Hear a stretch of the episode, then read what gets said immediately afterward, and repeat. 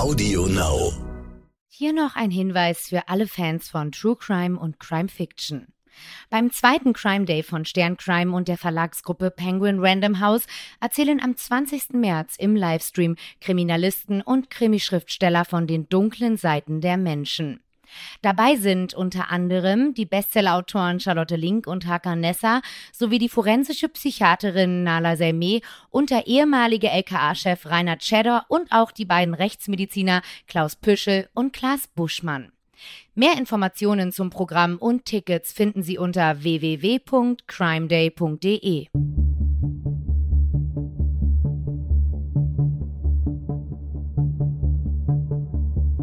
überführt man einen Mörder? Warum werden Menschen zu Tätern? Und welche Abgründe können in jedem von uns stecken?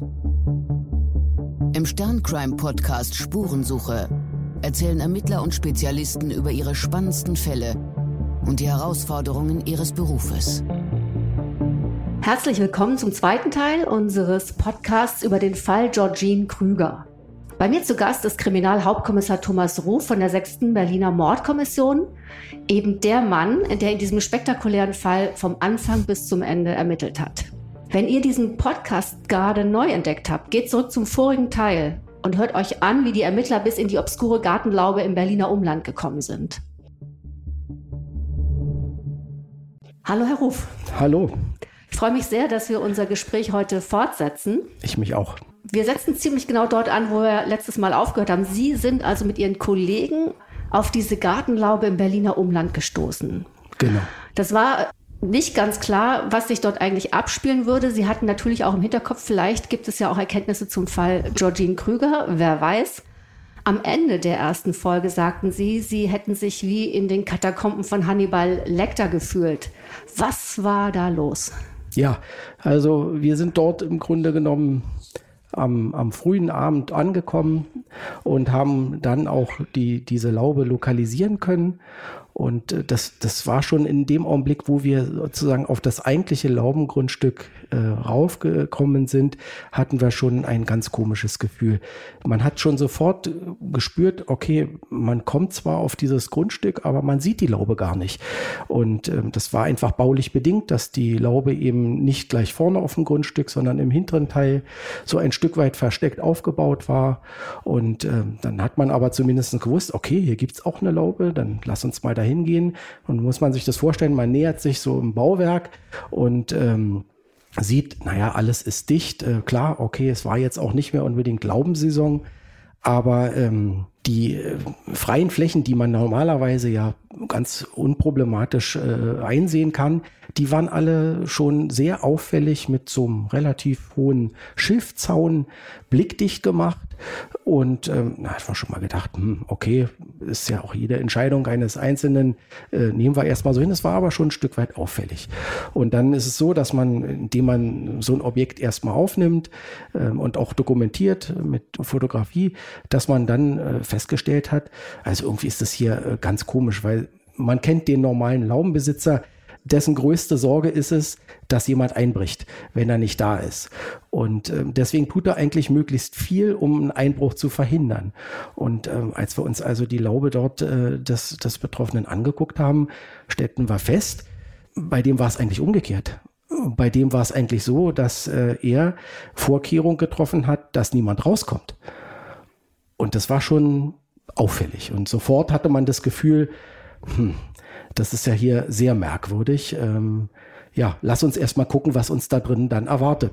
Dann haben wir mit dem Schlüsseldienst dann die Zugangstür auch öffnen können und dann konnten wir in die Laube rein und dann war das also auch tatsächlich so, wie ich es schon im ersten Teil benannt habe. Es gab dort in dieser Laube eben einen ganz speziellen Raum. Ich hatte das, glaube ich, auch schon noch kurz beschrieben. Das war also im Grunde genommen ein sehr bedrückendes und ein verstörendes Bild, was sich da für uns gezeigt hat. Ähm, es gab dort ähm, zentral ein, ein, großes Bett, was dort stand. Es gab dort äh, im Grunde genommen äh, Scheinwerfer, es gab Reflektorenfolien, ähm, es gab Fesselungselemente äh, en masse, also Ketten, ähm, Panzertape, ähm, alles Dinge, die im Grunde genommen wirkte das Ganze auf uns auch wie so ein SM-Studio. Und ähm, ja, es wirkte alles so, als ob der Täter hier wirklich vorgehabt hat, sein Opfer über, über mehrere Tage äh, gefangen zu halten, äh, gefesselt äh, und möglicherweise auch geknebelt. Und dementsprechend auch mit den Dingen, die wir noch dort gefunden haben in der Laube, ähm, dass er dort also auch vorhatte, äh, das Mädchen sexuell auf sicherlich sehr unangenehme Art und Weise zu nötigen. Es war alles vorbereitet. Es fehlte eigentlich nur noch das passende Opfer. Und das passende Opfer eben in Marzahn hatte mit viel Glück eben entkommen können äh, durch das Einschreiten von, von Zeugen. Und äh, sonst wäre sie sehr wahrscheinlich genau dort gelandet, wo wir jetzt standen. Wie kommt sozusagen Ihre Recherche zum Fall Georgine dort ins Spiel? Die spielt in so einer Situation immer eine Rolle natürlich, weil so ganz genau weiß man nie, was ist jetzt wirklich ganz konkret 2006 da passiert. Und wenn jemand so wie, wie der Betroffene dort äh, ein Mädchen ja einfach überfällt und um dort in seiner Laube sexuelle Gelüste auszuleben, man muss sowas auf dem Schirm haben. Man muss sowas prüfen und man muss äh, eben dabei sein und gucken, gibt es vielleicht eine Querverbindung letztendlich zu, auch zu unserem Fall man muss sagen, in dem Augenblick, wo wir ja, diese Laube auch so wahrgenommen haben, ähm, hat sich das auch deliktisch natürlich geändert. Ne? Wir waren jetzt plötzlich eben im Bereich einer versuchten Geiselnahme. Das heißt, äh, das war gleich unser Fall. Wir haben im Grunde genommen erst unterstützt und dann von jetzt auf gleich hat sich die Situation in der Laube so dargestellt und äh, dadurch hat sich die gesamte Situation geändert und es war sozusagen unser Fall. Wir haben den dann im Grunde genommen übernommen und haben ihn von vorne bis hinten, also bis zum Abgabe der Ermittlung an die Staatsanwaltschaft, äh, durchermittelt und haben gleichzeitig aber natürlich dann immer geguckt, gibt es möglicherweise Querverbindungen zu Georgine oder zu den Ermittlungen, die wir in Richtung Georgine geführt haben. Es war tatsächlich so, dass wir so festgestellt haben, dass der Betroffene in seiner Freizeit Bezüge in die Nähe vom Schloss Damsmühle hatte. Also schon mal eine ganz interessante Sache erstmal. Aber letztendlich ähm, ließ sich das nicht bestätigen. Also wir konnten das auch ausschließen. Ähm, es hat uns aber auch nicht daran gehindert, erstmal zur Nachweisführung natürlich des Deliktes, aber auch zu gucken, gibt es möglicherweise andere Spuren, dass wir dort ähm, lange Zeit mit der Kriminaltechnik gearbeitet haben, um eben Intensivspuren zu sichern. So. Das haben wir also alles gemacht und äh, natürlich dann auch die ganzen Ermittlungen um den Betroffenen herum, um seinen Lebenskreis, äh, seinen Arbeitskreis etc. Und ähm, das alles in, in, in seiner Gesamtschau hat also auch dazu äh, geführt, dass wir eben ausschließen konnten, dass das für uns unser Mann ist, der im Zusammenhang mit Georgine stehen könnte. Lösen wir vielleicht schnell noch auf, was wurde dieser Mann verurteilt? Der wurde äh, verurteilt tatsächlich nach äh, einem längeren Prozess auch ähm, zu einer äh, versuchten Geiselnahme, zu einer mehrjährigen Haftstrafe. Ähm, ja. Aber das war sozusagen dieser versuchte Entführungsfall, war der einzige dokumentierbare Fall in seiner Geschichte oder gab es da mehrere Opfer? Das war, nein, wir hatten jetzt nur dieses eine Opfer mhm. und äh, darauf lautete auch die, die Verurteilung dass es halt den glücklichen Umständen letztendlich geschuldet war, dass diese äh, Geiselnahme halt im Versuchsstadium stecken geblieben war. Mhm. Wir haben also das Jahr 2016. Sie haben sozusagen als Beifang ein schweres Verbrechen, was noch ein schwereres geworden wäre, aufgeklärt ja. und äh, einen Täter gestoppt. Ja. Aber im Fall ja. Georgine sind Sie nicht weitergekommen. Nein.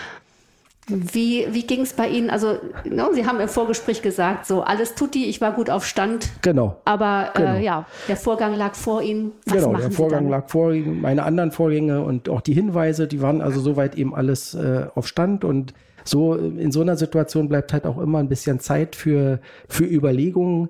Ja, was könnte mich jetzt so in den Ermittlungen wieder vielleicht weiterbringen? Weil, ja, man, wir hatten schon auch bis 2016 natürlich jede Menge Spuren abgearbeitet und ähm, so ein Stück weit fühlte ich mich so wie in so einem Irrgarten, ja, der also rechts abbiegt, links abbiegt, gerade wieder zurück, hin und her. Äh, aber äh, immer wieder rennt er in irgendeine äh, Hecke rein und, und, und kommt nicht weiter. Und ähm, in so einer Situation war es dann so, dass ich mir gesagt habe, so jetzt äh, Schluss. Ich sehe zu, dass ich jetzt aus diesem Labyrinth erstmal wieder rauskomme und ich gehe wieder zum Anfang. Ich gehe erstmal dahin, äh, ganz zum, zum Anfang und gucke, ähm, mache eine Bestandsaufnahme. Also wie gesagt, die gesamte Stendaler Straße, die Hausermittlung. 400 Haushalte, äh, nichts. Sexualtäterrecherche über 150 Personen detektiert, überprüft, aufgesucht, nichts. Ähm, also man, lässt das alles auf sich wirken, so viele Spuren, die wir dort äh, abgearbeitet haben, alles nichts. Aber eins war klar, eins war immer für uns klar, derjenige, der sehr wahrscheinlich mit dem Verschwinden von Georgine in Verbindung steht, der hat dort in dieser Stendaler Straße seinen Ankerpunkt gehabt. Das war für uns immer so ein Pfosten, der unverrückbar war, aber er, es ist halt diffus gewesen. Wir konnten es nicht greifen. Und da befand ich mich dann 2016 wieder, dass ich wieder in diesem diffusen Licht stand, aber wusste, ich muss irgendwie versuchen, dieses diffuse Licht wegzukriegen. Und ähm, dann habe ich mir einfach die, kam mir die Idee, pass auf, du machst jetzt eins, du äh, suchst dir jetzt auf der Straßenseite von Georgine in der Stendaler Straße, suchst du dir alle Männer zusammen. Und ähm, das waren circa 100 bis 120 Personen. Und jetzt äh, fängst du an und überprüfst die alle nochmal, Stück für Stück, in der Hoffnung, ja, vielleicht habe ich Glück und ähm, finden Ansatz. So. Wonach suchen Sie denn da? Weil die haben Sie ja damals auch alle überprüft. Genau, aber es war ja auch schon Zeit vergangen mhm. und man guckt ja immer wieder ja ein Stück weit, wie entwickelt sich denn jetzt da so ein Kiez oder auch die Bewohner dort? Das war halt eben einfach jetzt mein Ansatz zu gucken, gibt es irgendwie etwas, was worauf man letztendlich dann anknüpfen könnte und ähm, Beamtenmäßig wäre es so gewesen, man fängt bei A an und hört bei Z auf, bei den 120 Personen. Ne? Und ja, ich dachte mir irgendwie, Mensch, aber da war doch, fiel mir ein, da war doch damals die Sache mit der Beleidigung, da war doch der Ali K. Ähm, bevor du jetzt bei A bis Z, fängst du doch einfach mal bei dem an. So. Und ich, ich kann also diese Situation, wo ich also ähm, die polizeilichen Erkenntnisse zu Alika aufgerufen habe, das kann ich halt immer noch wirklich sehr gut erinnern. Es war, ich habe das gesehen, also das ist so, man ruft das auf und kriegt die polizeilichen Erkenntnisse mit den dementsprechenden Erfassungsgründen aufgeliefert. Und ähm, ich habe dann einen Vorgang recherchiert, ähm, der sollte also dem gesamten Verfahren nachher wirklich die entscheidende Wende geben. Und ja, schon beim Lesen vom Grundsachverhalt, also man kann jetzt nicht den kompletten Vorgang dann äh, durchlesen, sondern man hat halt immer einen Grundsachverhalt, eine Strafanzeige und vielleicht auch noch einen Bericht. Aber in dem Augenblick, wo ich sowohl Erfassungsgrund und im Grundsachverhalt gelesen hatte, stellten sich meine Nackenhaare hoch. Das tun sie gerade wieder. Oh, oh, oh, oh. Äh, bei uns nennt man sowas Reporterglück, äh, aber es ist doch auch mehr als Glück. Es ist doch auch Erfahrung oder Intuition, dass Sie sagen, bei dem fange ich an. Ja, das war einfach, man muss es auch sagen, ein Stück weit natürlich Glück, ähm, dass, dass, dass man ihn nicht vergessen hatte. Und ähm, ja, dass eben ein Ansatz da war, mhm. dass äh, es einen Vorgang gab, ähm, der eben einfach diesen Ansatz bot, auf dem wir oder den man die ganze Zeit gesucht hat, weil man, weil man gedacht hat, Mensch, irgendwo muss doch da vielleicht was sein. Und ähm, ja, Gott sei Dank war das der Fall. Das heißt, der Alika hat in den zehn Jahren, die seit Georgines Verschwinden vergangen waren, äh, sich diverse Dinge zu Schulden kommen lassen. Genau. Und sie, sie klicken diese Akte an und finden was? Ja, also ganz konkret dieser äh, für mich so entscheidende Vorgang, ähm, da ist also Folgendes passiert. Er hat ja also einige Jahre nachdem Georgine verschwunden war, eine 17-jährige Jugendliche sehr geschickt in seinen Keller gelockt. Diesen Keller, den hatte er eigentlich so wie ein Wohnzimmer eingerichtet. Da gab es eine Couch, Tisch, Teppichboden, glaube ich, war auch verlegt. Also es war alles sehr gemütlich, alles andere als ein Keller, so wie man ihn vielleicht vermuten oder kennen würde. Ne? Und nachdem er also die Jugendliche in dem Keller gelockt hat, äh, fing er also an, ganz plötzlich äh, sich ihr körperlich zu nähern. Ne? Und das Mädchen hat, also die Jugendliche gesagt, mm, lass mal. Ablehnende Gestik, hat das verbal auch sofort von sich gewiesen. Und ähm, jetzt passiert also Folgendes, dass er urplötzlich körperliche Gewalt einsetzt. Das heißt, er bringt die Jugendliche zur Fall und schlägt sie mehrmals und beginnt also unter ihre Bluse zu greifen.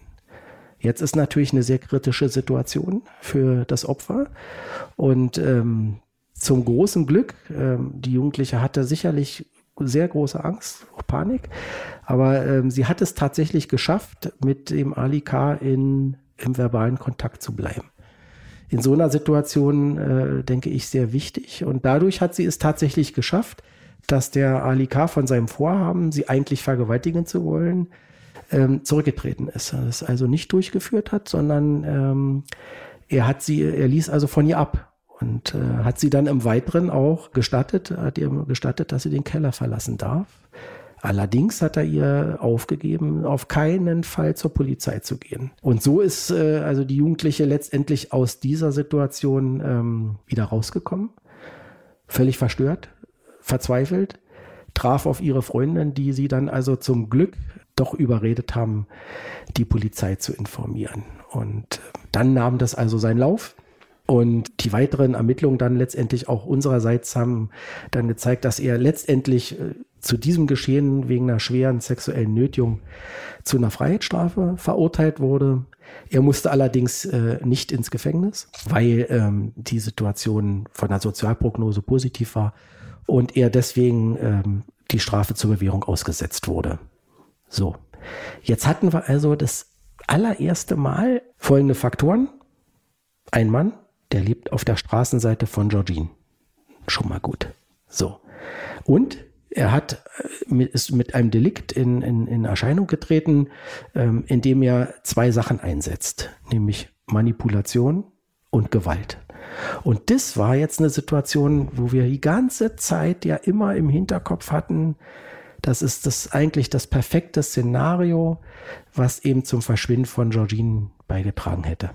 Jetzt habe ich natürlich nicht nur mich auf den Ali gestutzt, sondern habe jetzt zur Gegenprobe äh, auch gesehen, naja, gut, okay, das ist sehr interessant, aber jetzt kann es ja in der Straße vielleicht in der Zeit, auch nach dem Verschwinden, noch vier, fünf, sechs, sieben, acht andere Männer geben, die ähnliche Taten vielleicht begangen haben. Ne? Und habe mir also dann tatsächlich wirklich alle anderen auch angeschaut und äh, habe festgestellt, gab es nicht.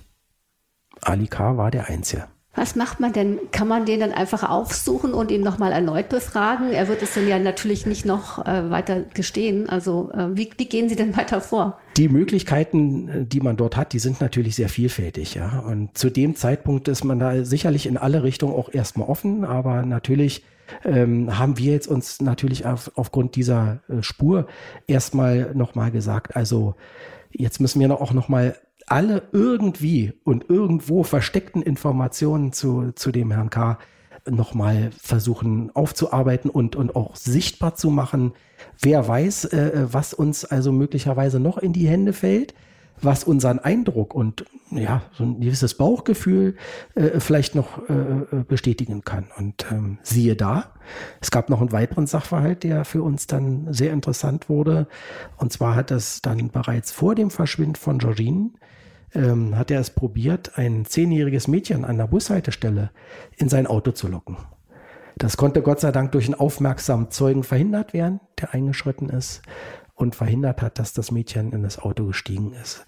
Aber das war auch nochmal so eine Situation, die uns sensibilisiert hat und die uns klar aufgezeigt hat, wir müssen jeden Sachverhalt, der uns bekannt war, alle dort vorkommenden Personen, insbesondere natürlich die äh, Mädchen oder die Jugendlichen, nochmal ganz intensiv befragen, vernehmen, um letztendlich nach Abschluss dieser äh, äh Maßnahmen ein klares Bild äh, zu Ali entwerfen zu können. Als Sie ihn 2006 befragt haben, war dieser Vorfall von 2005 noch nicht aktenkundig? Nein, den konnten wir damals noch nicht sehen. Wie konnten Sie ihn dann später sehen? Ja, das sind die großen Fragen, die ich jetzt Ihnen so auch nicht beantworten kann. Wir konnten es dann letztendlich sichtbar machen. Ähm, aus welchen Gründen, es hat sich mir auch nicht erschlossen. Es war aber plötzlich in seinen Akten und ich, zuvor ich, nicht. Ja, genau so kann man sagen ist wahnsinnig schwer nachzuvollziehen. Hat es vielleicht damit zu tun, dass irgendwas digitalisiert wurde oder irgendwas übertragen oder nicht das, zugänglich war? Da, das kann durchaus sein, aber das erschließt sich mir einfach nicht. Mhm. Ich habe immer nur den Stand, den ich hatte und den Stand, den ich dann hatte. Und das war nun mal ein, ein, ein Unterschied. Man, man kann es letztendlich jetzt auch nicht mehr mit Gewissheit sagen. Mhm. Was für ein Typ war denn dieser Alika? Ja, ähm, dazu müssten wir vielleicht erstmal nochmal schildern, was die Mädchen uns gesagt haben, mhm. bis man ähm, dazu kommt, ihn besser einzuschätzen. Das war für uns zu dem Zeitpunkt noch nicht deutlich klar, äh, wie man ihn einschätzen könnte, was, wie er sich so letztendlich bewegt. Und ähm, das wiederum hat sich uns eben äh, erschlossen durch die, durch die ausführlichen Vernehmungen der, der betroffenen ähm, Mädchen und, und Jugendlichen die haben uns äh, jetzt ohne einen gesteigerten Belastungseifer, haben die uns aber sehr eindringlich darstellen können, wie sich Ali K. ihnen damals genähert hat, wie er sie also anzüglich nach sexuellen Erfahrungen befragt hat. Er hat sich sogar als Lebenspartner angeboten. Wir haben gehört, wie er sich also in seiner äh, Wohnstraße bewegt, ja. Die Vernehmung der jungen Frau aus dem Keller war also wirklich, ja, das, man spürte die ganze Dramatik, die sich dort äh, innerhalb dieser wenigen Minuten in diesem Keller abgespielt haben. Man konnte äh, auch nach der Zeit die, die schweren seelischen Folgen, die so eine Tat auf eine betroffene Jugendliche hat, man konnte sie äh, förmlich spüren. Es war also auch sehr interessant, weil die junge Frau lebte also direkt gegenüber vom Wohnhaus von Ali K in einer betreuten Wohngemeinschaft.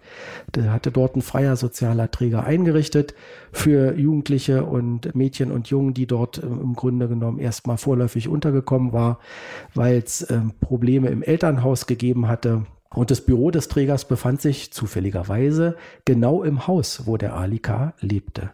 Und wir konnten also weiter durch unsere Ermittlungen herausfinden, dass also er das auch ganz geschickt verstanden hatte, sich in diese Sphäre der äh, Jugendlichen zu begeben. Er hat nämlich den Möbelstück geschenkt. Und da das Büro ja in seinem Haus war, war das für ihn überhaupt kein Problem, diesen Kontakt zu knüpfen. Aber wir haben noch weiter natürlich ermittelt und haben also auch festgestellt, 2006 hatten wir ja seine Telefonnummer bekommen und haben dann im Grunde genommen im Umkehrschluss äh, dann feststellen können, Okay, ähm, seine Telefonnummer taucht auch zur tatrelevanten Zeit in der Tatortzelle, in der ja auch Georgines Handy sich ausgelockt hat, taucht dort also auf, was zunächst erstmal nicht allzu viel zu sagen hat, weil er wohnt da. Ja? Aber zumindestens konnten wir sagen, er war zeitlich in der Nähe dort. War auch nochmal ein kleiner Schritt an dem Bild, was wir dann also zusammen entworfen haben. Und auf Ihre Frage, was ist er denn eigentlich für, für ein Mensch? Was ist da für ein Typ? Ja, also schwer, ähm, schwer zu sagen. Er ist äh, ähm, äußerlich eher unscheinbar. Über 40 Jahre alt, deutsch-türkischer Staatsangehöriger, Familienvater, ohne feste Arbeit. Er tritt sehr hilfsbereit auf, aber er weiß auch aus seiner Hilfsbereitschaft letztendlich fordernd aufzutreten, er schien uns äh, aus den Schilderungen leicht kränkbar. Und ähm, er war also so, dass man, er hat sich stundenlang auf der Straße, in der Stendaler Straße aufgehalten. Er hat sehr, sehr viel verkehrt in einem türkischen Café, was sich ebenfalls in seinem Wohnhaus befindet, aufgehalten. Und man konnte also aus den Schilderungen auch entnehmen, ähm, dass er sein Umfeld sehr, sehr, sehr, sehr genau beobachtet hatte. Das war für uns auch eine wichtige Sequenz aus den Ermittlungen, um zu sehen, Georgine war ja auffällig. Sie lief ja auffällig. Sie kleidete sich auffällig. Und so war es für uns auch wichtig, dass eine Person, die ständig auf der Straße ist und sich dort oft aufhält, dass sie definitiv Georgine gesehen haben muss und, und auch wahrgenommen haben muss. Weil Georgine auch ein Mädchen war, das auch Wahrnehmung gesucht hat, Aufmerksamkeit gesucht hat. Genau, ganz, ganz naiv, ohne, mhm. ohne das jetzt so richtig schaut alle her oder so, mhm. aber das war Teil ihrer Persönlichkeit, genau. Mhm. Und äh, was ich mich auch frage, wie lockt denn ein über 40-jähriger Mann junge Mädchen in seinen Keller?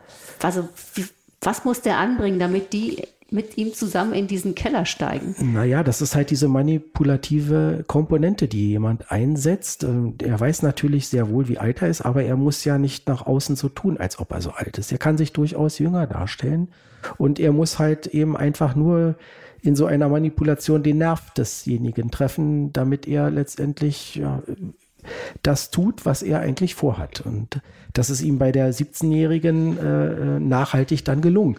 Sie kannte ihn ja. Das war ja durch diese Beziehung in die Wohngemeinschaft und dadurch, dass er zum Straßenbild gehörte, war das völlig äh, normal für sie. Er gehörte zum, zum Straßenbild. Und äh, sie hatte nie in irgendeiner Art so das Gefühl, der könnte mir was tun. Der bestimmt nicht. Ja, und bis es dann halt in diesem Augenblick äh, dramatisch wurde und sich die Sache halt gedreht hat. Was haben Sie dann mit diesem Ali K. angestellt? Also Sie haben ihn jetzt sozusagen stärker im Visier. Es gibt äh, mehrere Gründe, ihn auch vielleicht äh, in den Kreis der Tatverdächtigen zu ziehen. Ähm, so weit waren wir ja noch nicht. Nehmen Sie uns mit, bitte. ja, nein, äh, natürlich. Ähm, er war für uns äh, mit diesen Ergebnissen, die wir natürlich auch jetzt zusammengetragen hatten, das lief auch jetzt nicht von jetzt auf gleich, sondern wir haben uns wirklich intensiv mit ihm, aber auch eben einfach mit den Opfern beschäftigt und, und hatten dann also wirklich am Schluss so ein ja, relativ stimmiges, scharfes Bild. Und ähm, ja, das war schon, dieses Bild sagte uns, äh, könnte man ihm durchaus vielleicht zutrauen, tatsächlich eben ähm, mit, mit dem Verschwinden von Georgine in, in Verbindung zu stehen. Ja, obwohl er eben verheiratet äh, Familienvater ist, Kinder hat, ähm, aber trotzdem, dieses Bild war erstmal so. Und natürlich stellt man jetzt sich die Frage, wie machen wir jetzt weiter? Ne? Sie können sich ja vorstellen, dass äh, ähm, bekannt gewordene Sexualstraftäter jetzt äh, auch in ihrer in ihrer Wohngegend, ähm, die erfahren jetzt sicherlich nicht gerade nur Beifall, sondern eben einfach Ablehnung, starke Negativreaktionen sexualisierte Delikte mit äh, zum Nachteil von jungen Frauen oder Jugendlichen, das ist eben ein absolutes No-Go. Ne? Also das war uns klar, dass für ihn ein, ein, eine Katastrophe im, im Grunde genommen ist, wenn so etwas auch ruchbar wird, was dort in der Straße passiert ist. Ja, und das konnte man also auch sehr gut äh, an dem Verteidigungsverhalten in dem Prozess äh, bemerken, äh, wo es dann um die 17-Jährige ging, wo er dann auch verurteilt wurde zur schweren sexuellen Nötigung. Das zeigte uns also genau diese Komponente, das auf jeden Fall zu verhindern, wegen so einer Tat bestraft zu werden, koste es, was es wolle. Und ähm, war völlig klar für uns, wir können jetzt nicht einfach dort äh, bei ihm klopfen und sagen, Mensch, hallo, Tag, Herr K., wir sind's, ist uns was aufgefallen. Äh, wie sieht denn das jetzt eigentlich ganz genau aus? Da war uns klar, so kommen wir auf keinen Fall äh, weiter. Dann war natürlich eine Überlegung, ja, wenn er damals der Täter zu Georgine gewesen sein könnte, dann möglicherweise wäre auch der Keller letztendlich als, als möglicher Tatort interessant. Aber wir haben einen extrem langen Zeitablauf. Das heißt, können wir objektiv etwas nachweisen, ja, was Georgines Anwesenheit im Keller bestätigt, ähm, dann wäre es gut. Aber wenn nicht, ist es auch wieder für uns schlecht, weil sonst, wenn Herr K. sagt, ich weiß nicht, wovon Sie reden, dann sind wir sozusagen auch am Ende oder wären am Ende des Weges gewesen. Also das war ein Weg, den wir dann eben, wo wir uns besprochen haben, gesagt haben, die Erfolgsaussichten sind wahrscheinlich nicht so groß. Wir müssen das versuchen anders zu machen. Und äh, ja, jetzt hatten wir ja unser Bild äh, von, von Herrn K. Und äh, um jetzt aber weiter im Rennen bleiben zu können, na, dann ist natürlich für uns äh, in so einer Situation als als Mordkommission auch extrem wichtig, dass RK sozusagen einen Statuswechsel erfährt. Also er ist ja die ganze Zeit Zeuge. Und jetzt hatten wir aber aufgrund der zusammenfassenden Ermittlungen äh, eine Menge Material gesammelt. Und ähm, wir haben natürlich dann Wert darauf gelegt, oder was er sagt, war es unser Bestreben, dass äh, Herr K. in den Beschuldigtenstatus käme. Denn wenn das der Fall ist, dann erstrecken sich für uns wieder neue Möglichkeiten, dass man also eventuell auch auf verdeckte Art und Weise versucht, den Tatverdacht weiter zu erhärten. Und das heißt, einfach nochmal zu versuchen, seine Wohnung und seinen Keller zu durchsuchen, war erstens nicht erfolgversprechend und zweitens fürchteten Sie auch, ihn damit irgendwie äh, zu alarmieren oder? Ja, natürlich, ihn zu alarmieren und sollte er tatsächlich vielleicht noch irgendwelche äh, Beweisstücke äh, haben und wir finden sie nicht, dann sind sie allerspätestens dann weg und dann, dann hätten wir keine, keine Chance mehr gehabt, die Tat zu klären. Denn mhm. das wäre es gewesen. Und insofern war uns die Situation klar, wir müssen, wenn, dann auf verdeckte Art und Weise äh, weitermachen. Aber dafür war eben wichtig, dass äh, ein Anfangsverdacht überhaupt erstmal besteht. Dass sozusagen auch, ja, wir sehen das so, aber wir sind nicht Herren des Verfahrens. Herr des Verfahrens ist die Staatsanwaltschaft. Und ähm, so haben wir also alle unsere Arbeit zusammengepackt, haben unsere Einschätzung zu dieser Spur eben letztendlich auch äh, ähm, dargelegt und haben das an die, an die Staatsanwaltschaft gegeben. Ne? Also ich will mal sagen, für den juristischen Laien ist das jetzt eigentlich klar. Da sind so und so viele äh, Dinge vorgefallen. Also wenn da jetzt nicht ein Anfangsverdacht besteht, wo dann? Ja, soweit auch völlig nachvollziehbar. Aber Sie müssen halt bedenken, Sie können aus den Sachen, die einmal gewesen sind, nicht zwangsweise darauf schließen, dass das was mit der Tat zu tun hat. Das kann so sein, aber das muss nicht so sein. Das heißt, sie müssen das juristisch natürlich gut bewerten. Es ist eine Einzelfallentscheidung. Da muss die Staatsanwaltschaft schon genau gucken, weil klar ist, wenn so ein Statuswechsel vorgenommen wird, also wenn Anfangsverdacht bejaht wird, dann wird in die Grundrechte des Betroffenen eingegriffen. Und das muss schon und soll auch eben genau abgewogen sein. So. Und zu unserem Glück hat die Staatsanwaltschaft nach ihrer Prüfung diesen Anfangsverdacht gesehen und er wurde dann, wie man das so schön formuliert, als Beschuldigter eingetragen. Und Sie sagten das eben schon, es geht also auch um Eingriffe in die Grundrechte. Das heißt noch nicht, dass sofort verdeckte Ermittler am Start sind, sondern dass Nein. sie einfach auch möglicherweise sein Telefon abhören dürfen. Oder was genau bedeutet das? Genau, also das bedeutet im Grunde genommen erstmal, dass sie äh, Möglichkeiten besitzen, verdeckte Maßnahmen gegen den Beschuldigten zu führen. Dazu ist zum Beispiel die Telefonüberwachung ein Beispiel, aber da waren wir jetzt noch lange nicht bei den verdeckten Ermittlern. Dazu kommen wir ja dann sicherlich noch. Aber erstmal dieser wichtige Schritt vom Zeugenstatus in den Beschuldigtenstatus, das war schon sehr, sehr, sehr wichtig äh, für uns. Ähm, ähm, wir waren natürlich noch meilenweit davon entfernt, jetzt einen dringenden Tatverdacht zu haben, aber es war der erste wichtige Schritt. Wenn man das vielleicht mit einem 5000 Teile Puzzle vergleicht, was wir zusammenzusetzen hatten, dann hatten wir mit diesem Schritt im Grunde genommen den Rand jetzt erstmal fertig. Und wie äh, haben Sie diesen beschuldigten Status, den er jetzt bekommen hat? Diesen Anfangsverdacht? Ja. Wie haben Sie den umgesetzt in, in Taten? Ja, in Taten. Ja, ähm, hier kommt so, kann ich ja vielleicht auch mal darstellen, eine Stärke der Mordkommissionsarbeit letztendlich voll zum Tragen, dass sich im Gesund das Team halt zusammensetzt. Jeder kennt den Fall, hat äh, alle Sachbearbeiter haben eigentlich äh, von Anfang an mitgearbeitet, auch äh, in, in, dieser Situation und in, in dem Team. Und ähm, ja, der Fall ist immer präsent und äh, jetzt hat man so eine Situation, es ist jemand, der interessant ist, äh, der hat den Beschuldigtenstatus, aber wie kommen wir jetzt weiter? Wie können wir unseren Tatverdacht letztendlich erhärten? Und dann setzt man sich halt zusammen und dann werden die Köpfe zusammengesteckt, dann wird halt die Möglichkeiten werden besprochen, die werden gewogen. Wie geht man jetzt vor? Was für Maßnahmen könnte man möglicherweise jetzt äh, ergreifen? Das Für und Wider wird diskutiert, oft stundenlang. Und insofern, ja, irgendwann ist die Ideenfindung, würde ich mal sagen, abgeschlossen und, und, und man einigt sich und man stimmt sich im Grunde genommen ab, was machen wir jetzt als nächstes und welchen Schritt machen wir. Und ähm, das ist natürlich viel, viel besser, als wenn sie jetzt als Einzelkämpfer äh, im stillen Kämmerchen sitzen und sich den Kopf zermartern. Ähm, was wäre jetzt äh, besser? So haben sie einfach viel mehr Input und viel mehr äh, Abwägung, was ist gut und was ist weniger gut. Und ja, da kam es ja zwangsläufig in der Situation, in der wir steckten, kam es ja zwangsläufig dazu, dass man überlegte, wir müssen ganz still, heimlich, leise versuchen, uns überhaupt erstmal in die Situation äh, reinzuleben und ähm, dass da ein verdeckter Ermittler für uns einen unschätzbaren Wert äh, haben könnte. Die Idee war geboren. Und ähm, dann ging es an die Umsetzung. Ja. Aber vielleicht äh, müssen wir da ganz kurz mal Einhalt machen. Und ähm, zum einen habe ich so das Gefühl, also da geht wahrscheinlich dann auch Adrenalin durch die Mordkommission. Nach zehn Jahren hat man endlich sowas wie eine wirklich heiße Spur, eine ja. Figur im Auge, die es hätte sein können. Ja.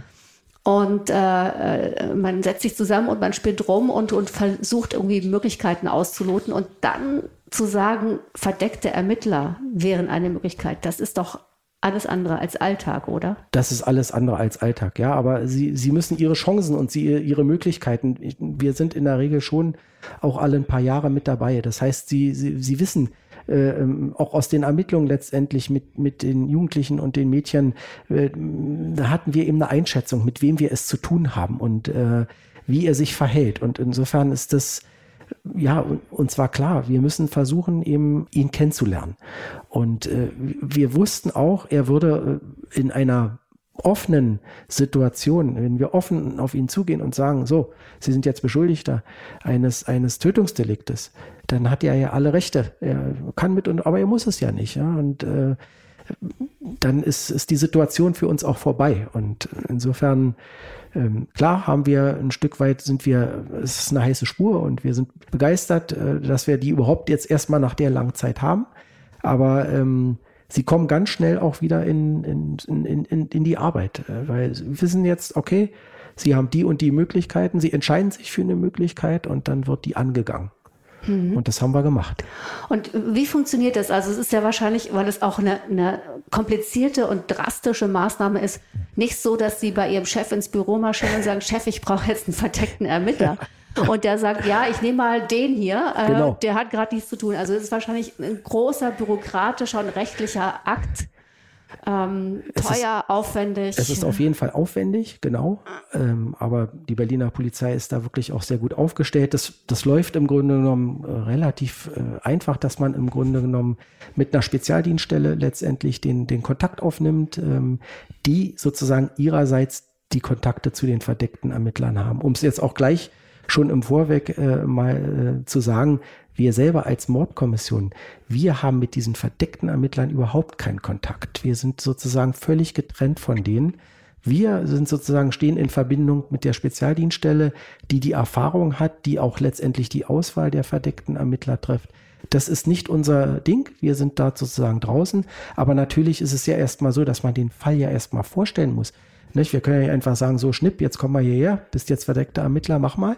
Nee, das muss ja natürlich besprochen werden. Das heißt, man tauscht sich dort aus mit der Spezialdienststelle und ja, wir haben unsere Sachlage letztendlich äh, dargestellt, die alles andere als einfach war, auch nach diesem Zeitablauf und ähm, haben halt gesagt, dass aus unserer Sicht äh, verdeckte Ermittler äh, eigentlich fast die einzige Chance wäre, überhaupt noch irgendwie in diese Situation reinzukommen, was ist denn nun passiert? Ja, und äh, was hat sich weiter ergeben nach äh, diesem Mittag am Montag?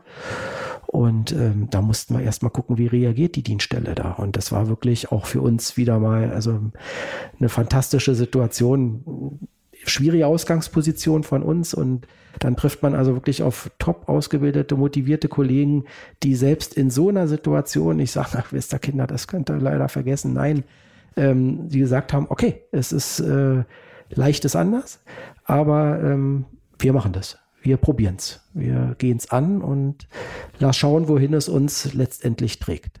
Ich stelle mir das ja auch äh, wirklich wie eine ganz große Kommunikationsherausforderung vor. Also Sie haben ja einen bestimmten Blick auf den Fall, eine bestimmte Einschätzung dieses möglichen verdächtigen Täters, was auch immer.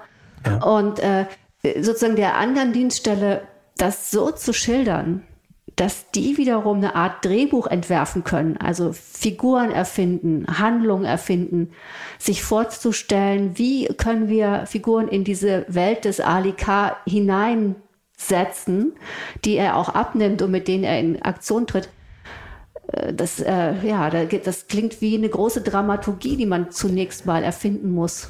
Ja, das ist ja, wie gesagt, das ist nicht unser Geschäft, das ist, mhm. das machen, Aber das Sie liefern ja sozusagen wir, den Stoff. Ja, wir liefern natürlich erstmal die, diese Grundinformation mhm. und man darf ja nicht vergessen, unser Part in dem Sinne war ja jetzt hier, ähm, dass wir uns sozusagen mit der Telefonüberwachung äh, von Alika äh, beschäftigt haben und dort im Grunde genommen dadurch über die auch die ganze Zeit ein, ein sehr, ähm, ja, äh, detaillierten und guten Informationszufluss hatten, was den Charakter, was die Lebenssituation, was seine Familieneinbettung, äh, ja, all diese Dinge, die um eine Person herum existieren, ähm, die waren für uns ja greifbar. Die waren da und die konnten wir natürlich auch transportieren.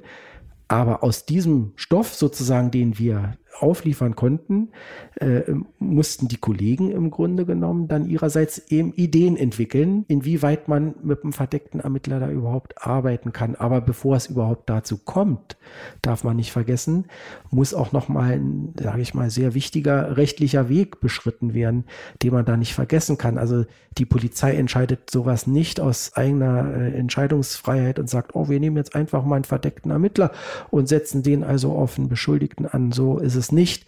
Ähm, die rechtliche Würdigung an sich, das ist auch von uns getrennt. Das macht auch die Spezialdienststelle, die also für sich erstmal so ein, äh, ja, die Situation, die Ausgangslage bewertet und guckt, äh, ist das überhaupt tauglich? Ist das überhaupt rechtlich umsetzbar, was wir dort wollen? Ja. Und wenn Sie der Meinung sind, Gott sei Dank waren Sie es bei uns, ähm, das wäre rechtlich umsetzbar, dann äh, regen Sie das bei der Staatsanwaltschaft also an, dass Sie dementsprechend für einen Einsatz eines verdeckten Ermittlers ähm, eine Beschlusslage, eine richterliche Beschlusslage brauchen. Und jetzt ist es sozusagen, jetzt liegt der Ball bei der Justiz.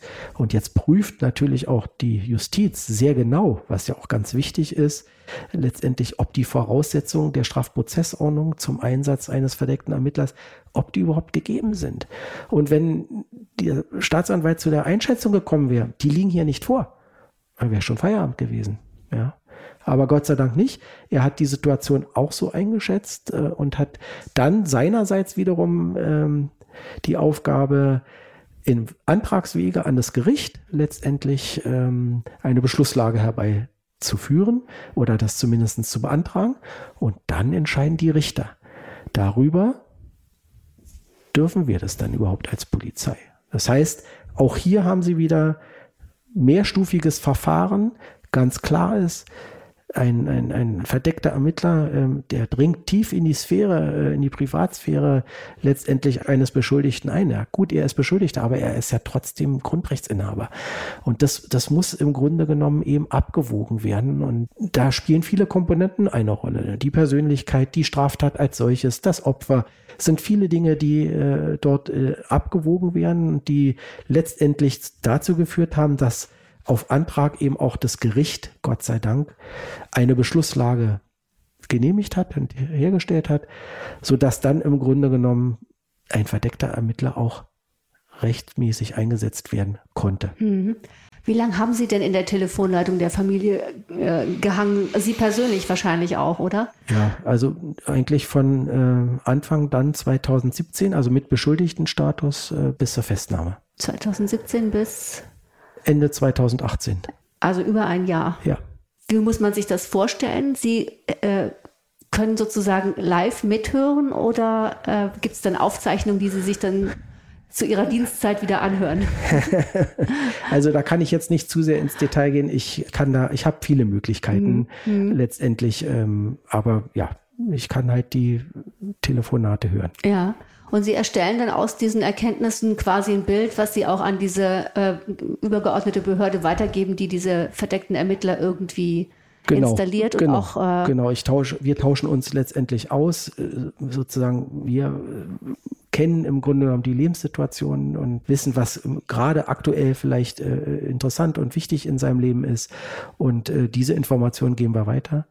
Und auch wir erhalten natürlich äh, ähm, dann Informationen ein Stück weit, ähm, jetzt nicht bis ins kleinste Detail, aber wir wissen dann auch schon, dass ein verdeckter Ermittler dann sozusagen gefunden wurde und äh, dass die also auch anfangen zu arbeiten. Ne? Und Sie erfahren möglicherweise durch die Telefonate auch schon von der Wirksamkeit dieses verdeckten Ermittlers, wenn der vielleicht irgendwie erwähnt wird oder so anruft oder so. So ist es. Das erfahren wir und natürlich auch. Und Sie wissen dann auch. auch, das ist der, der jetzt gerade anruft. Ja, natürlich. Mhm. Genau. Mhm. Jetzt war es ja in diesem Fall so, dass es nicht nur ein verdeckter Ermittler war, sondern gleich drei.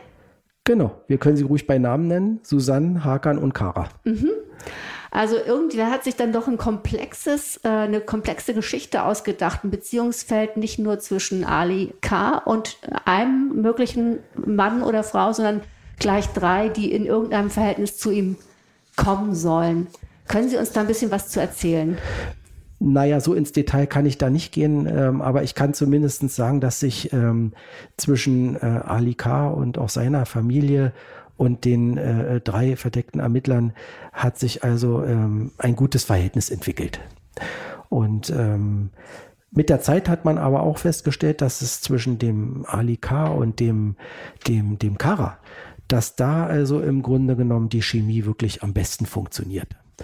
Und ähm, ja, dann war es so, dass im Grunde genommen der Ali K. Ähm, einen Fehler begangen hat, der für uns wichtig war, aber ähm, den hat er gemacht und ähm, der Fehler bestand im Grunde genommen darin, dass er äh, sich dem Kara angeboten hat, seine Freundin gegen Entgelt umbringen zu können und zu wollen. Ich glaube, da müssen Sie uns doch ein klein bisschen mehr erzählen. Es ist ja auch äh, einiges in den Medien gelandet. Also ich glaube, wir verraten, wir verraten jetzt keine Geheimnisse.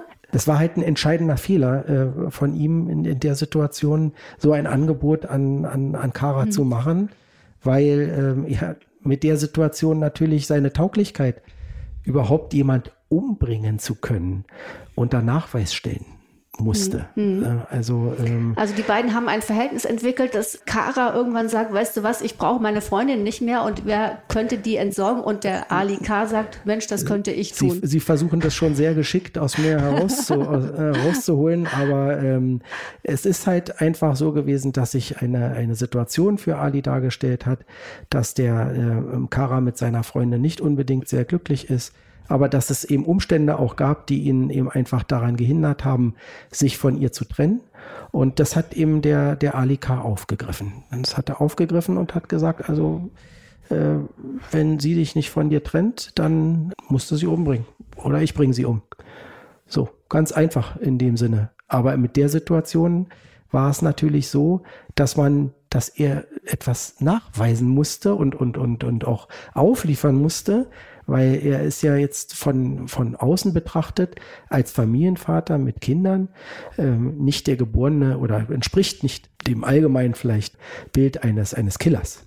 Und insofern war er letztendlich über die Zeit, auch bis zu diesem besonderen Moment natürlich äh, gefordert. Und man kann es ganz offen sagen, er hat da nachhaltig Gebrauch gemacht, äh, sich in eine günstige Position zu bringen, mhm. letztendlich, mhm. und um seine Tauglichkeit auch äh, nachzuweisen. Das, äh, es gab also in den Kontakten äh, seinerseits immer wieder Bezüge darauf. Er war da also wild entschlossen, diesen Auftrag eben einfach zu bekommen.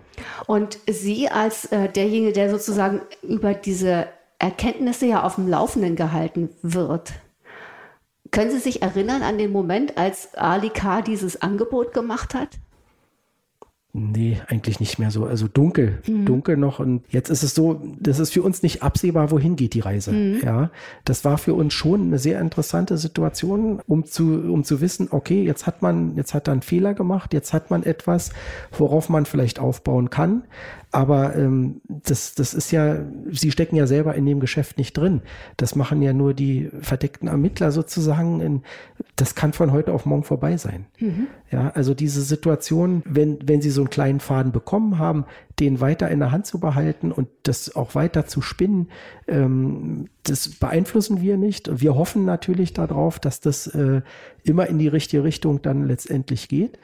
Aber ja, das sind natürlich auch absolute Profis, ähm, die dort äh, involviert waren und ähm, ja. Sie haben diese Situation weiter stricken können. Mhm. Aber Sie bekommen sozusagen, äh, treten morgens um acht in Dienst an und bekommen die Nachricht, der Ali K. hat angeboten, einen Mord nein, zu begehen. Nein, nein, nein, nein, nein. Das ist nicht so, dass wir jetzt in einem ständigen täglichen Austausch mhm. stehen. Wir mhm. stehen in einem Austausch, aber das ist jetzt nicht täglich oder minütlich ja. oder so. Weil das ist ja eine, also eine fundamentale Botschaft eigentlich, die Ihre These umso mehr stützt. Ja, natürlich, die hat sie äh, gestützt, aber ähm, letztendlich auch nicht direkt an Georgine weitergebracht. Mhm. Man muss auch noch vielleicht äh, zum Verständnis noch sagen, diese Beschlusslagen, die sie letztendlich für den Einsatz von verdeckten Ermittlern erhalten, die sind nicht zeitlich unbegrenzt. Ja, sie haben nur immer gewisse Zeitkorridore ähm, und dann muss immer wieder geprüft werden, liegen die Voraussetzungen für einen Einsatz der verdeckten Ermittler weiter vor. Also kann man den Beschluss noch mal verlängern. Das heißt, sie müssen in, in so einem Einsatz irgendwann sehen, dass sie zum Ziel kommen. Und äh, ja, jetzt hat er sich angeboten, jemand umzubringen und scheint ganz wild darauf versessen zu sein. Aber das hat uns noch nicht in die Nähe von Georgine gebracht. Mhm, aber ja. es rechtfertigt zumindest den Einsatz weiter so zu fahren, wahrscheinlich. Genau, das war sicherlich kein, äh, kein schlechter äh, Punkt, mhm. äh, den man anführen konnte, um letztendlich auch eine Beschlusslage verlängern zu können. Mhm. Definitiv. Können Sie so ein bisschen erzählen, wie die sozusagen diese Geschichte weitergesponnen haben, weil äh, er muss ja sozusagen, Sie haben das ja selber schon gesagt, er muss ja irgendwie Beweise bringen oder er muss sich irgendwie äh, also, ausweisen. Da möchte ich nicht zu sehr ins Detail gehen. Ich kann aber letztendlich, wenn wir uns halt weiterentwickeln, Sie müssen ja äh, auch erstmal auf das Thema kommen können. Mhm. Es ist ja jetzt nicht so, dass Sie, äh, auch wenn Sie mit jemand gut bekannt sind und, und wenn Sie jetzt auch in so einer Situation vielleicht ein, ein schweres Verbrechen aushecken, äh, dann kann man ja nicht äh, sich so hinsetzen und kann sagen, na Mensch, eigentlich wie sieht's denn aus mit Georgine, wa? Ähm, das geht ja gar nicht. Sie brauchen ja erstmal überhaupt eine Möglichkeit, äh, um dieses Thema äh, ja, ins Bewusstsein zu rücken. Ne? Und da kam uns dann natürlich auch letztendlich 2018 die Medienberichterstattung, die kam uns natürlich dann sehr zu Pass und hat uns dort wirklich geholfen, diese Thematik überhaupt erstmal ja, voranzubringen. Das funktionierte über eine Beteiligung an der Sendung Aktenzeichen XY. Genau, XY hat ein Sonderformat äh, geschaffen, Wo ist mein Kind? Und ähm, da gab es 2018 die, die äh, Live-Sendung letztendlich aus München. Und äh, dort habe ich mit Frau Krüger und äh, der, äh, ihrer Tochter Michelle daran teilgenommen. Genau. Und da wurde im Grunde genommen der gesamte Fall auch, auch nochmal bildlich dargestellt, im Film dargestellt. Und es wurden ähm, letztendlich eben auch Fragen gestellt, wie das, also ein, so ähnlich wie im Format von XY. So. Das kam Ihnen sozusagen zeitlich sehr zu passt. Genau. Diese Möglichkeit, das alles nochmal aufzurufen. Das alles nochmal aufzurufen, dass letztendlich, äh, ja, dass man sich darauf beziehen kann, ne? dass, dass man gucken, sagen kann, oh, wie Georgine jetzt hier, guck, äh, ist ja hier, wir wohnen ja hier, also äh, du wohnst ja hier, äh, was ist hier, äh, was ist das für ein Fall? Ja, man, und daran kann man schon sehen, wie reagiert derjenige jetzt darauf, wie, wie geht er darauf ein? Also das ist halt ganz wichtig gewesen. Wir hatten dann auch noch, wenn ich mich richtig erinnere, glaube Ostern 2018 ganz überraschenderweise einen Hinweis. Da ruft eben einfach plötzlich irgendjemand äh, bei der Notruf-Hotline an und, und teilt einen Sachverhalt mit, dass er wüsste, wo sich Georgines Grab befindet. Das gab es wahrscheinlich häufig, dass Leute angerufen haben und irgendwas zu Georgine wussten, vor allen Dingen nach einer Fernsehsendung. Richtig. Äh, aber dieser eine Anruf, der hat sie doch auch elektrisiert. Richtig, der war auf jeden Fall konkreter, weil der Anrufer sozusagen in, in seinen Angaben eigentlich sehr klar war und äh, unmissverständlich letztendlich sich auf Georgine bezog. Und ähm, ja, ähm, da können Sie sich nicht hinstellen und sagen, nee, das waren jetzt 20, 30, 40 ähnliche Hinweise, das waren alle Flops dann wird das auch ein Flop sein. Ähm, das geht natürlich nicht. Das heißt, äh, Sie müssen diesem Hinweis und dieser Spur jetzt parallel zu dem laufenden Einsatz und zu den anderen Sachen natürlich völlig nachgehen. Und ähm, das haben wir natürlich auch gemacht. Und das war auch klar. Ähm, das gibt eine Absuche. Äh, Aktion dort, die auch medial letztendlich mhm. bestimmt begleitet wird. Ich weiß, dass Sie diesen Anruf noch auf Ihrem Telefon haben. Den ja. haben Sie mir mal im Vorgespräch vorgespielt. Können Sie den vielleicht noch mal für uns abspielen? Ich kann Ihnen nochmal das abspielen. Hallo? Ja, hallo, haben Sie Stift und Papier? Ich äh, würde Ihnen gerne was sagen, was Sie sich äh, bitte aufschreiben möchten. Es ist wichtig. Naja, es ist äh, wichtig. Äh, also, haben Sie was zu schreiben? Ein Stift oder was zu schreiben da? Naja, ja, kann ich Ihnen meinen, äh, also ich gebe Ihnen meinen Namen, ja? Also ich G-E-O-R, G-I-N-E, genau, Krüger. Hallo? Ja, schönen guten Morgen. Und zwar habe ich vor fünf Minuten mal angerufen, die Verbindung wurde unterbrochen. Und zwar, äh, ich habe äh, einen folgenden Namen, dass ich den bitte kurz eintragen können. Äh, das sage ich Ihnen gleich. Äh, also, der Name ist also äh, G-E-O-R. G-I-N-E äh, Krüger. Georgine Krüger, das sind äh, Koordinaten. Da ist äh, etwas, was Sie, glaube ich, interessieren könnte. Also, ich habe es nicht getan, aber dort finden Sie sie auf. Das ist der Brieselanger Wald. Das sind die Koordinaten, die exakten Koordinaten von dem Grab. Und den haben Sie ernst genommen? Ja. Den kann man ja nicht ignorieren. Wie gesagt, die, die, Sie haben es ja jetzt selbst gehört, die Angaben sind äh, klar. Ähm, er hat, äh, wie gesagt, auch direkt Koordinaten ähm, genannt. Ähm, er hat das bezogen auf den Brieselanger Wald. Das war stimmig. Ähm, das wäre jetzt vielleicht was anderes gewesen, wenn die Koordinaten plötzlich irgendwo in Köpenick aufgeschlagen wären. Sind sie aber nicht. Das war stimmig und von daher war für uns klar, ähm, das kann man nicht ignorieren. Da muss man nachgucken, dem muss man nachgehen in, in, in, in jeglicher Hinsicht. Einmal letztendlich, dass derjenige ähm, anonym angerufen hat, dass man versucht, er sagt zwar, ich habe es nicht getan, aber äh, trotzdem wäre es ja sehr interessant äh, zu wissen, aus welchen Gründen, aus welcher Motivation ruft derjenige denn bei der Polizei an? Und das mit so einem Nachdruck auch, weiß er vielleicht auch etwas zu der Tat? Das, das können Sie nicht ignorieren. Und deswegen war für uns klar, ähm, wir werden alle uns zur, zur Verfügung stehenden Möglichkeiten nutzen, den Anrufer vielleicht namhaft zu machen und gleichzeitig eben alles daran zu setzen, äh, zu gucken, was ist denn da bei den Koordinaten? Und das haben wir halt umgesetzt. Ähm, in der einen Sache im Grunde genommen leider Gottes erfolglos. Also alle Unsere Ermittlungsschritte haben bis jetzt nicht dazu geführt, den äh, Anrufer zu identifizieren. Und die Absuche im Brieselang hat sich auch über äh, ja, mehrere Tage gezogen. Da haben wir auch das komplette Gebiet lokalisiert, eingegrenzt, beräumt. Leichensuchhunde sind zum Einsatz gekommen. Wir selbst haben uns die Situation, wir waren ja nun schon etwas erfahren von Damsmühle haben uns das äh, Gelände dort genau angeschaut. Äh, Drohnen wurden eingesetzt, ein Georadar wurde eingesetzt, also ein Radar, was im Grunde genommen ein Stück weit unter die Erdoberfläche gucken kann und dort ähm, Verdichtung oder besondere Auffälligkeiten äh, darstellen kann. Also wir haben dann letztendlich auch noch mal diverse Kubikmeter Erde abgehoben und sie handgesiebt, um zu sehen, ja, findet sich tatsächlich vielleicht etwas von Georgine hier war aber nicht so viel Anzeige.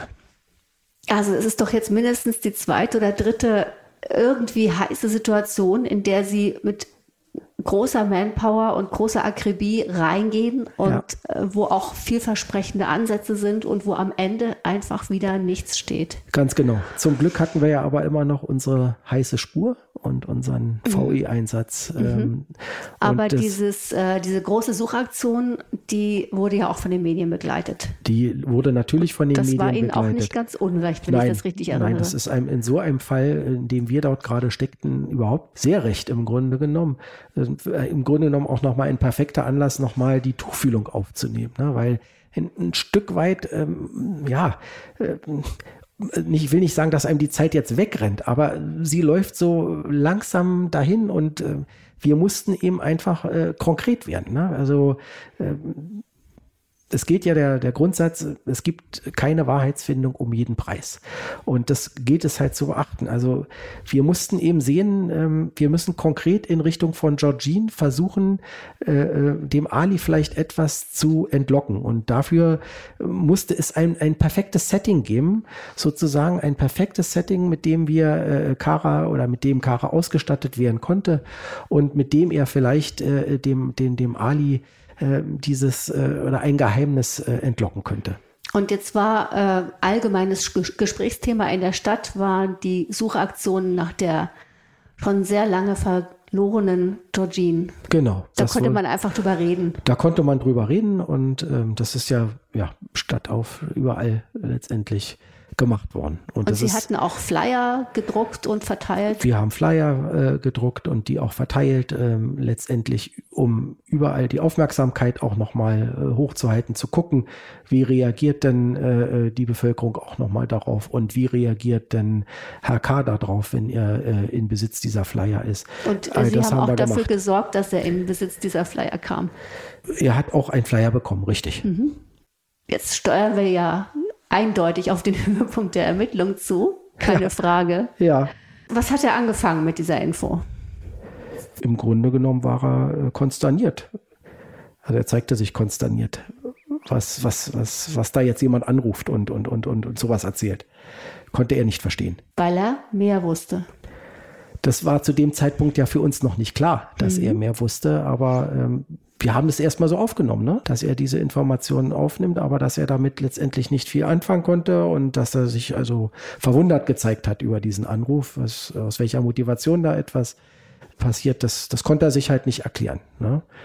Aber das brachte uns letztendlich ja auch noch nicht, äh, Georgine war jetzt Thema, klar, aber das brachte uns eben einfach nicht äh, konkret in eine Geständnissituation. Grundsätzlich alle eingesetzten äh, verdeckten Ermittler hatten das Gefühl, wir sind richtig bei Herrn K. Das ist, das ist eine wirklich gute Spur und äh, er könnte und dürfte der Täter sein.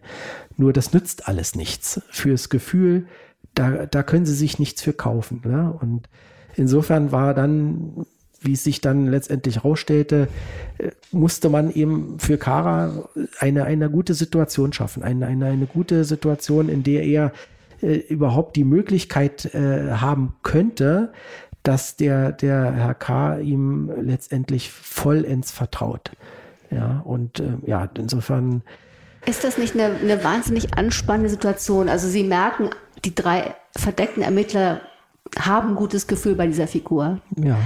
Ihnen läuft die Zeit weg. Sie müssen irgendwie Ermittlungserfolge vorweisen, damit diese Aktion nicht nur gerechtfertigt ist, sondern vielleicht auch verlängert wird. Mhm. Und dann passiert das mit dieser, mit diesem Anruf und der großen öffentlichen Suche und den Flyern. Und auch da springt er zwar irgendwie an, aber nicht so wie gewünscht. Mhm. Das, das, muss ein unglaublicher Nervenkitzel sein. Sie wollen diesen Mann ja irgendwie überführen. Richtig. Aber ja, man muss geduldig sein, letztendlich in, in der Situation einfach ruhig bleiben und äh, weitermachen und darauf vertrauen, dass äh, ja die Leute, äh, auf die es letztendlich ankommt, äh, dass die wissen, was sie tun. Und ähm, ja, insofern, darauf haben wir immer vertraut und es hat sich ja auch Gott sei Dank bewahrheitet, dass das der richtige Weg war. Also sie dürfen sich nicht zerfleischen und sie, sie dürfen auch nicht versuchen, schlauer vielleicht zu sein oder denken, sie sind vielleicht schlauer als der andere. Das, das läuft äh, im Erfolg total zuwider. Sie müssen halt äh, eben einfach wissen, es sind die absoluten Profis, die wissen, was sie tun. Sie müssen dem vertrauen und äh, wir haben unseren Teil dazu beigetragen und waren uns wir hatten ein sehr, sehr, sehr gutes Gefühl, dass äh, dort äh, eben, ja, dass wir auch da mit der Auswahl der verdeckten Ermittler einen absoluten Glückstreffer getroffen äh, hatten und dass, ähm, ja, dass es wird. Aber die Situation, wann es wird und, und, und zu welchem Zeitpunkt, das, das können Sie einfach nicht vorherbestimmen. Sie können es versuchen, in eine gewisse Richtung zu bringen und dann dann hängt es aber letztendlich alles hängt an dem einen, also jetzt gerade in dem konkreten Fall hängt es, hing es eben an Kara. Es hing an ihm, diese Situation überhaupt erstmal entstehen zu lassen und, und, und diese Situation herbeizuführen, dass der Ali äh, K. ihm vertraut. Es läuft nur auf Vertrauen, dass er das schafft. Und ähm, ja, ich weiß nicht, soll ich schon erzählen oder? Ich glaube, wir wollen jetzt unbedingt hören, wie wie er das geschafft hat. Ja, wie er das im Einzelnen geschafft hat. Er hat eben einfach einen super, super Job gemacht. Mhm. Und äh, er hat eben auch es geschafft, dem Ali das so, ähm, so zu vermitteln, dass er eben, ja, dass er für ihn da ist, dass er der Mensch ist, dem er jetzt zu 100 Prozent vertrauen kann und, und im Umkehrschluss auch für Ali war es, war es auch so die Situation, Kara war auch Mitwisser der Mordpläne. Also das war auch ein Stück weit Absicherung für ihn. Er war ja jetzt nicht mit einem ganz sauberem Geschäftsmann äh, zusammen, sondern es gab ja eine gewisse Komponente, die wir ja vorhin schon angesprochen haben, ja. Und das war ein Stück weit auch eine Absicherung für Ali K. zu wissen, ähm, na gut, wenn ich dem jetzt was anvertraue, ich weiß auch was von ihm. Also so ein Quid pro quo. Ja. Da müssen wir doch mal kurz zurückgehen an diese Stelle, wo der Kara ja eigentlich äh, signalisiert hat, äh, er möchte gern seine Freundin umbringen lassen und äh, Ali K. als möglichen Täter in Frage kommen sah.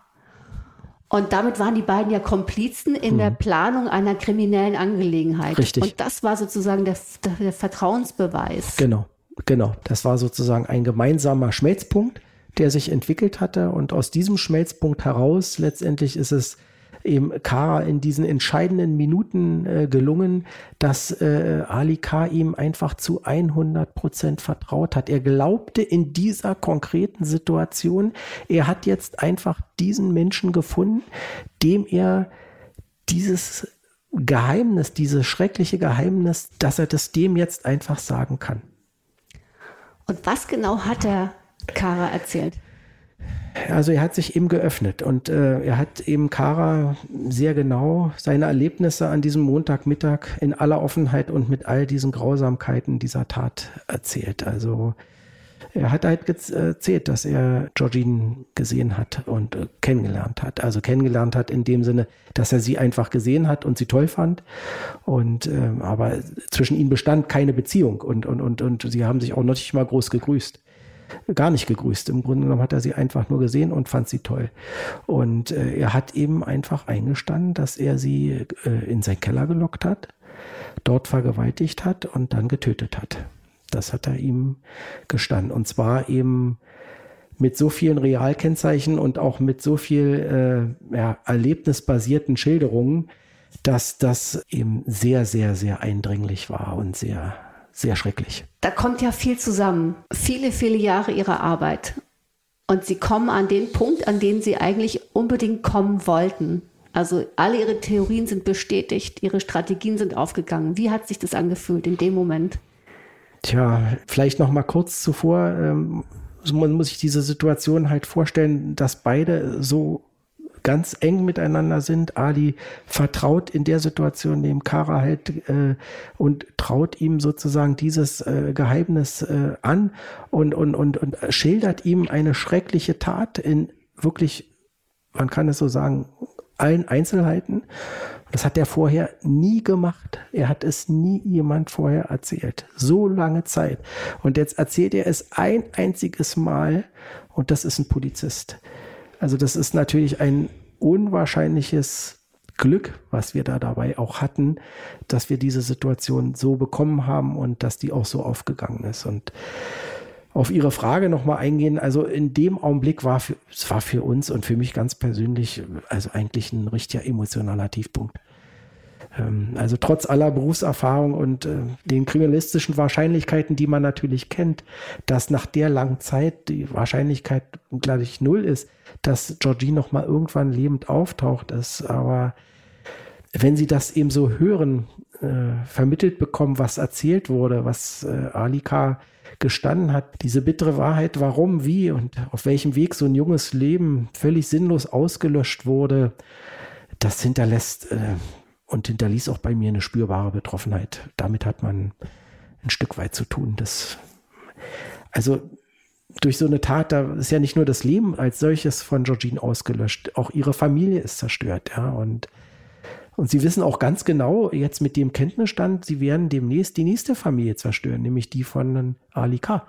als Familienvater. Also das sind alles so ähm, Dinge. Sie wissen, wenn sie dann in die offenen Ermittlungsschritte gehen, sie werden sein Umfeld kontaktieren und die werden auch in aller Gnadenlosigkeit irgendwann feststellen, mit wem sie dort zusammengelebt haben. Das sind alles so äh, Faktoren, das, da geht, da dreht man sich nicht um und sagt, so, that's it. Ja, ähm, gar nicht. Also man braucht da wirklich, ja, man braucht seine Zeit, ein Stück weit äh, Zeit, um den Abstand dann zu so einem Schicksal zu bekommen. Man könnte sagen, wenn so ein Mordfall aufgeklärt wird, dann sterben auch ganz viele Gewissheiten genau. im Umfeld. Genau, genau, so ist das. Hm, hm. Und Sie waren ja auch in engem Kontakt mit äh, Georgines Familie. Das Immer. haben Sie wahrscheinlich ja. sehr eng begleitet. Ja, richtig. Jetzt war es natürlich in der konkreten Situation, also wir hatten immer ähm, zu Frau Krüger, äh, hauptsächlich zu Frau Krüger, äh, Kontakt über die ganzen Jahre. Ähm, wir hatten da jetzt keine festen Regelmäßigkeiten. Wir haben also oftmals telefoniert. Wir haben oftmals auch sehr, sehr lange telefoniert. Äh, wir konnten oder wir haben über ihre aktuellen Lebenssituationen, über die Familiensituation, über Problematiken besprochen äh, über Dinge, wie es ihr jetzt auch gerade geht mit dem Verlust äh, von Georgine. Das hat uns die ganzen Jahre im Grunde genommen immer begleitet. Wenn, wenn Frau Krüger das auch für notwendig erhielt, dann kam sie auch persönlich zu uns. Dann haben wir auch persönliche äh, ähm, Kontakte eingestreut. Ähm, ich habe das aber, muss man auch sagen, ich habe das ja nun nicht alleine gemacht. Ich hatte wirklich die ganzen Jahre perfekte Unterstützung ähm, unserer Psychologin im, im, im LK1, die dort auch wirklich her hervorragend und herausragend gearbeitet haben und ja, ähm, äh, Frau Krüger im, im, im Leben gehalten haben und, und auch wieder, soweit es irgendwie möglich ging, äh, Zuversicht gegeben haben, dass es weitergeht. Und ähm, es ist eigentlich häufig so, dass sie in solchen Fällen, wo sie über Jahre hinweg nichts aufliefern können als Polizei, keine Erfolge liefern können, dass die Angehörigen einfach verzweifeln. Sie verzweifeln einfach an, an der Tatsache, dass es nicht weitergeht und äh, dann ist es eigentlich ganz häufig so, dass ähm, in so einer Situation die Polizei irgendwann in den Fokus gerät, sie, sie schafft es einfach nicht, ja, und äh, ist im Grunde genommen eben einfach so ein, so ein Bruch äh, entsteht zwischen, zwischen der äh, Familie, zwischen den Angehörigen und der Polizei äh, auf der anderen Seite. Und ähm, das ist hier die, die ganzen Jahre nie der Fall gewesen. Wir haben es wirklich die ganzen Jahre geschafft, immer wieder ähm, auf den Stand zu kommen, immer wieder letztendlich äh, ja, äh, Verständnis auch für unsere Arbeit äh, äh bei Frau Krüger zu erwecken. Und ähm, ja, das war schon wirklich perfekt. Wir haben zwölf Jahre eigentlich in einem Boot gesessen. Also insofern, das lief fantastisch, aber natürlich zu der Spur von Alika und da konnten wir ja kein Sterbenswörtchen sagen. Das ist ja klar, das verbot sich natürlich. Insofern, äh, wenn man dann gesagt hat, nee, es gibt jetzt erstmal nichts Neues, hat man natürlich geflunkert, aber das, das musste sein und ähm, äh, Frau Krüger hat das also auch äh, professionell letztendlich, sie hat es uns nicht nachgetragen. sie hat es verstanden, dass das letztendlich in der Situation halt nicht ging. Mhm. Das äh, bedeutet aber in dem Moment auch, äh, sie klären einen Fall auf und das Ergebnis ist natürlich negativ. Ja. Es wird einfach klar, Georgine taucht nie wieder auf wie Sie es sagten, es werden halt äh, Gewissheiten ähm, sterben. Also mhm. und äh, diese Gewissheit hier war für uns, ähm, Georgine wird nicht mehr auftauchen, weil zum Teil des äh, Geständnisses gehörte natürlich auch, äh, was mit dem Leichnam passiert ist. Und das war hier so, dass äh, der Ali K. Ähm, gestanden hat, dass er den Leichnam von Georgine über sein Hausmüll entsorgt hat und damit letztendlich der Leichnam verbrannt wurde. Und es klar war, wir werden nichts mehr von Georgine herbeibringen können. Was ja auch nochmal wichtig vielleicht wäre, wenn der Angehörige ein Stück Abschied nehmen kann, auch wenn es eine Gewissheit ist, dass sein Angehöriger ermordet wurde. Ähm, aber das hatten wir nicht. Das war für uns klar. Das haben wir nicht. Das werden wir auch nicht bekommen. Und was auch für eine äh, abgrundtief bittere Erfahrung für eine Mutter zu hören, wie mit ihrem Kind umgegangen wurde. Ja, fürchterlich sehr, sehr, sehr, sehr belastend. Ähm, mein, mein Kompliment an, an die gesamte Familie, wie sie diese schwierige Situation äh, letztendlich gemeistert hat. Wir haben ähm, das im, am, am Tage des, des Zugriffs der Festnahme am äh, 4. Dezember 2018, wir haben das so auch hingekriegt, dass wir sozusagen mit dem Augenblick, dass wir bei Herrn äh, K. an der Tür standen, auch bei ihr waren, so dass wir sozusagen eine Live-Situation fast hatten und ihr ähm, dann eben sagen konnten, wie, wie, unsere, wie unser Ermittlungsstand ist und was jetzt gerade passiert. Und äh, haben ihr dann diese ja, schreckliche Nachricht überbringen müssen. Und aber ja, sie reagierte natürlich emotional, aber doch eben einfach sehr gefasst und ähm, ja, eine, eine, eine, eine sehr, sehr schwere Situation für Angehörige. Mhm. Ganz, ganz fürchterlich. Was mich aber jetzt noch interessiert, ist, wie Sie das zu Ende gebracht haben. Also Sie äh, konnten den Ali K. festnehmen. Genau. Ähm, wie wird denn so eine Ermittlung quasi gerichtsfest? Also es folgt ja ein unglaublich langer Prozess. Ich habe mir irgendwo notiert, wie viel? 46 Verhandlungstage, also eine, eine ziemlich große Nummer. Ähm, ja. Wie ist, kann man das, das alles darlegen, sodass das, der Mann dann auch, äh, obwohl es ja keine Leiche gibt, dass dieser genau, Mann wirklich das, auch zur Rechenschaft gezogen wird? Das ist natürlich eine, eine riesige äh, Besonderheit hier auch nochmal letztendlich in der, in der Nachweisführung, ähm, wenn Sie keine Leiche haben, nicht? wenn das Corpus Delicti fehlt. Ähm, das ist immer ein sehr guter Ansatzpunkt letztendlich, um möglicherweise auch Angaben aus dem Geständnis abgleichen zu können. Aber war in diesem Fall nicht und schon von daher vorprogrammiert, dass die Nachweisführung, also auch eine, eine mögliche Verurteilung, dass das ja nochmal eine ganz andere äh, Hausnummer ist. Der Ali heißt, hätte ja auch einfach irgendwas erzählen können. Ja, ja, genau so ist es. Unsere Hoffnung war natürlich, dass er in der Festnahmesituation äh, konkret ist ja eine, entsteht ja auch ein sehr hoher psychischer Druck, äh, weil ja, es ist ein Tatvorwurf, da weiß jeder, worum es jetzt geht und äh, letztendlich hatten wir schon auch die Hoffnung, dass er äh, vielleicht auch diesem Druck erliegen wird. Ne? Und äh, ja, auf dem Weg zur Gefangenen-Sammelstelle ähm, man hatte also äh, wirklich bei ihm den Eindruck, ähm, ja, es könnte wirklich gleich aus ihm herausbrechen. Gleich kommt, dass er sich wirklich entlasten wollte. Da hätte er uns auch alles nochmal erzählt. Aber er hat diese Phase auch wieder überwunden. Also das äh, hat jetzt nicht allzu lange gedauert. Ähm, und dann hat er diese Phase wieder überwunden gehabt, dass man also schon an der Gestik und Mimik äh, äh, bemerken konnte, äh, es ist vorbei, es wird nichts kommen. Er fing dann auch sofort an, ja, verbal Oberwasser bekommen zu wollen. Und ähm, ja, die Situation war dann sozusagen durch dass man jetzt nochmal unter Belehrung, unter, dass er den Haftbefehl verkündet bekommen hatte, seinen Status genau kannte. Ähm, da wäre natürlich jetzt nochmal ein Geständnis von ihm schön gewesen.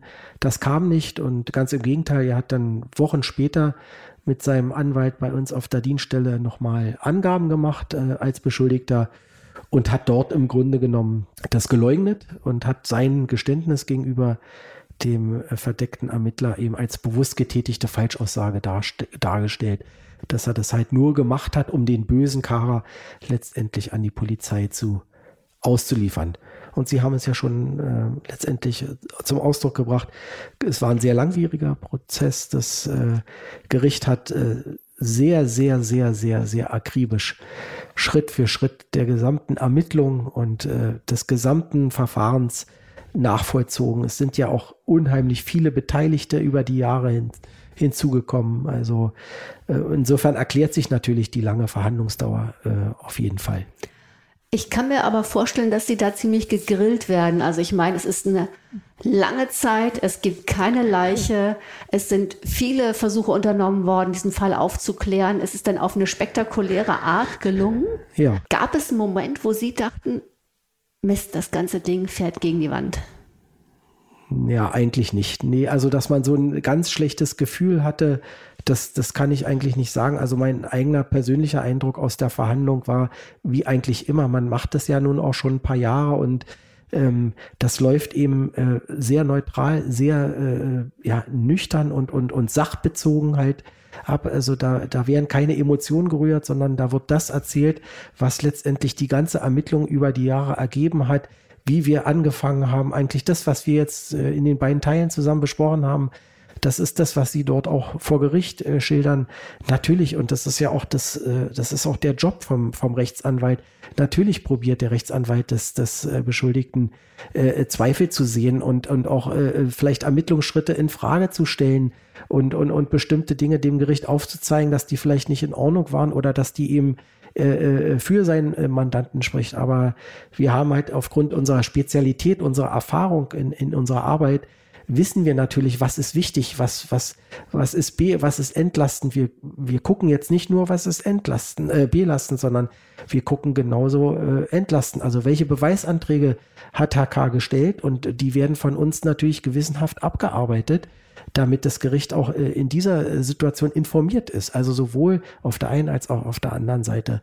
Und das, das, das schildern sie im Grunde genommen alles nochmal äh, vor Gericht. Ist im Prinzip der Mündlichkeit und ähm, also man wird da nicht gegrillt. Peinlich befragt, ja, ist auch völlig korrekt, aber nicht gegrillt. Und alles, was Sie dann anführen konnten, war dann ja offenbar so wasserdicht, dass selbst die Revision vor dem BGH ja, also, scheiterte. wir machen erstmal den ersten Schritt, dass wir nach den 46 Verhandlungstagen hier äh, in Berlin hat das Landgericht dann ähm, erstmal das Urteil gesprochen und das war schon ja äh, mit so einer Ausgangslage, von der wir kamen letztendlich und auch mit der Beweiskraft. Sie hatten im Grunde genommen als Haupt als Hauptbeweisstück in diesem ganzen Konstrukt war eben diese Situation, dieses Geständnis von, von, von, von Alika. Und dieses Geständnis wurde unter allen Gesichtspunkten geprüft und unter so vielen Zugängen gesehen, was ist äh, so, was kann daraus gezogen werden, äh, worauf weist diese Passage hin. Also es wurde Wort für Wort gewogen, weil allen klar war, ähm, es gibt ja keine Leiche, die sonstigen Indizien, ja, die sprechen auch eine Sprache, aber allein die hätten jetzt nicht zugereicht, um zu einer Verurteilung zu kommen. Insofern war der Urteilsspruch, der dann äh, lebenslange Haft äh, lautete, wegen äh, Mordes ähm, aus äh, Verdeckungsabsicht aufgrund der vorangegangenen Vergewaltigung von Georgine, das war schon ein, ein, ein, ganz besonderer, ein ganz besonderer Urteilsspruch für uns. Ich sage mal, hätten wir nicht dieses sehr äh, detaillierte und mit vielen Realkennzeichen versehene Geständnis gehabt, sondern einfach nur ein, ich will mal es jetzt einfach beispielshaft in den Raum werfen, ja, ich habe Georgine getötet, Punkt. Und danach wäre nichts mehr gekommen. Das hätte uns nicht gereicht. Mhm. Das hätte äh, berechtigterweise nicht reichen dürfen, äh, äh weil, ja, das ist, das kann man mal schnell so rein sagen. Ja, also da äh, muss genau gewichtet werden letztendlich. Ähm, und das ist eben äh, getan worden. Und ich meine deswegen ein besonderer Urteilsspruch, weil es eben einfach etwas Besonderes ist, wenn sie keine Leiche haben. Ja, sie haben Indizien und jetzt haben sie auch noch ein Geständnis, aber nicht ein Geständnis unter einer offenen Beschuldigten-Eigenschaft vor einem Polizeibeamten, der einem sagt, Sie sind jetzt Beschuldigter und dann sage ich, ja, tut mir leid, es ist passiert, sondern das Ganze war ja noch unter Einsatz eines verdeckten Ermittlers geschehen. Also auch nochmal eine Situation, die auch für sich bewertet werden musste. Und das hat das Gericht halt alles sehr, sehr akribisch getan, ist dann zu seinem Urteil gelangt, ähm, was für uns natürlich ein Erfolg war und sicherlich auch für die Familie von Georgine ein, ein, ein wichtiger Schritt zu einem, ja, zu einem Abstandgewinn von diesen jahrelangen Ungewissheiten. Und ähm, aber damit war die Sache ja auch noch nicht beendet. Sie haben es schon gerade erwähnt. Ähm, es ist ja, liegt ja auf der Hand bei einer lebenslangen Freiheitsstrafe, äh, die hier verhangen wurde. Ähm, dass da die Revision, die liegt auf der Hand. Ne? Und das heißt, der BGH guckt sich auch noch mal genau an, was hat das Landgericht jetzt dort entschieden, wie ist es zur Entscheidung gelangt? Und hat das Landgericht auf dem Weg zu seiner Entscheidungsfindung möglicherweise Rechtsfehler begangen, die dann dazu führen würden, sollten diese vorliegen, dass das Verfahren noch mal von vorne aufgerollt werden müsste. Hier war aber alles okay. Und der BGH hat jetzt im, im Januar äh, diesen Jahres im Grunde genommen die Revision verworfen und damit hat das Urteil seine Rechtskraft erlangt. Was mich eigentlich beeindruckt an dem Fall, ist diese Mischung aus dieser langen Mut, die sie haben, also diesem nicht nachlassen und immer wieder neu ansetzen und sich nicht äh, beirren lassen, auch wenn sie immer mal wieder an so einem Nullpunkt stehen. Das ja. ist ja, was man der Polizei oder was viele Betroffene vielleicht auch der Polizei immer wieder vorwerfen. Man hört es jetzt im Fall Rebecca.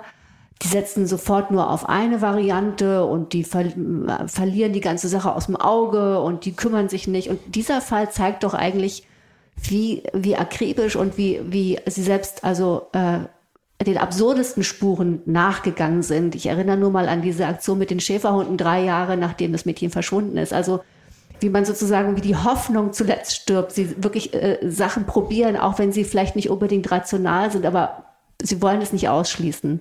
Genau. Und dann gleichzeitig diese rechtlich doch äh, schwierige Konstruktion mit den verdeckten Ermittlern. Also wie diese Mischung aus Rechtsstaatlichkeit und äh, Behördenvorgängen einerseits und dem unglaublichen Engagement einzelner Personen, insbesondere von Ihnen, dazu führen, dass am Ende eigentlich ein ganz unwahrscheinliches Urteil fällt. Ja, also, also ich möchte da äh, auch nochmal ähm, mein Team oder unsere Mordkommission letztendlich auch noch mit ins Boot holen. Das ist nicht nur ein Werk von mir, das ist ein Gemeinschaftswerk. Das muss man ganz eindeutig so sehen. Und ähm, also eigentlich, wie Sie schon sagen, diese gesamte Ermittlung auch über diese ganzen langen Jahre und auch der Einsatz natürlich der äh, verdeckten Ermittler ohne äh, äh, diesem Einsatz und, und, auch dieser Professionalität ähm, auch nochmal äh, letztendlich in, in, in der Rechtsprechung, in, in der Rechtsfindung ähm, all das zusammen, das, das hat für uns und auch gerade für mich persönlich äh, so richtig exemplarisch gezeigt, wie äh, ja, dass dieser Rechtsstaat, der funktioniert. Und äh, er funktioniert richtig gut. Und das war einfach, oder es ist immer nur es ist ein wahnsinnig schönes Gefühl, eben ein Teil davon gewesen zu sein. Das können wir als Schlusswort nehmen. Können wir so nehmen. Wunderbar. Vielen Dank, Herr Ruf. Sehr gerne.